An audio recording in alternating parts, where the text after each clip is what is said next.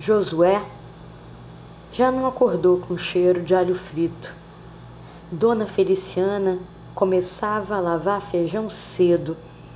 Comida tem o tempo dela para pegar no tempero. Esses truques de 15 minutos, nem para sanduíche de mortadela. Toda sexta podia. Josué era vizinho de porta de Dona Feliciana fazia mais de ano. O feijão ela fazia com adianto e quantidade. Deixava os potinhos para o moço depois que viu sua geladeira. Homem solteiro é karma na sua vida.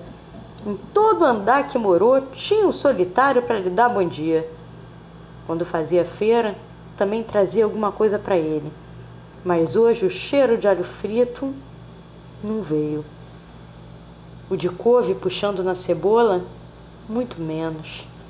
Que sal o pão de ló que estalava do forno de três décadas da vizinha. Logo ele, que contava tintim por tintim de sua vida pelos cheiros. Mas era infância nunca adormecida. Mar era infância nunca adormecida. Bem diferente da secretária do setor que fedia maresia Esquecia de comprar açúcar, mas o sabonete com cheiro de madeira não podia faltar. Coisa de vó que conservou o frescor e a beleza até o último adeus. Apostava na bolsa há anos e, na hora da dúvida, sempre usava o faro. Sem contar na alma. Mantinha no bolso da calça caderno com anotações das mulheres inesquecíveis pelo cheiro. Nome? Depois. Primeiro o que as vestia no pulso, na nuca, no vento. De onde tirou esse jeito, não sabia. Mas o que faria sem o faro? Era como andar descalço, vendado. Nunca tentou conhecer o mundo pelos olhos, pelo gosto, o tato, a voz. Sem nada entender, desceu para começar o dia. Passou na padaria e não sentiu o cheiro de pão fresco que começava na esquina.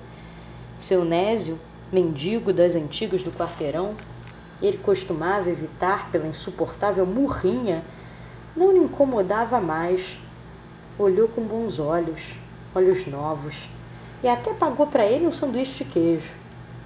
Ao entrar na sala de reunião, notou o traje de Estela, a até tão temida maresia em pele de secretária.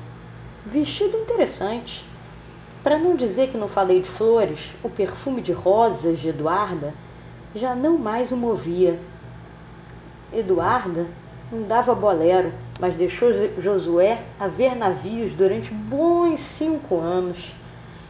Afugou as mágoas em outras fragrâncias, mas o olfato não o deixava escapar da jovem senhora do perfume de flores quem os floreios no máximo deram reconhecimento de gentileza. Não mais se perderia nas rosas. A desmedida obsessão abriu espaço para finalmente notar os coqueiros que sempre enfeitaram sua alameda.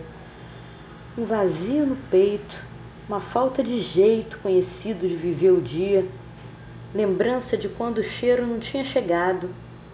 Sua mãe não tinha cheiro, brincava quando era viva, enchia-lhe de beijos, beijos sem perfume. O afeto lhe vinha sem cheiro. No intervalo do almoço, pegou-se levando flores. Ao lado de seu pai, ela descansava. Tinham flores em volta. Agora as via. Gostou de flores amarelas. Lembravam os dois. Ambos eram solares, gostavam do dia. E foi naquele dia no mesmo em que notou os girassóis, que o moleque lhe devolveu o faro. Era o filho do coveiro. O menino brincava solitário com bola no pé. A bola bateu na cabeça de Josué, que repentinamente sentiu o cheiro de terra molhada. O menino pediu-lhe desculpas. O menino não tinha cheiro. Ele o olhou com certa ternura. O menino tinha sorriso. E Josué notou.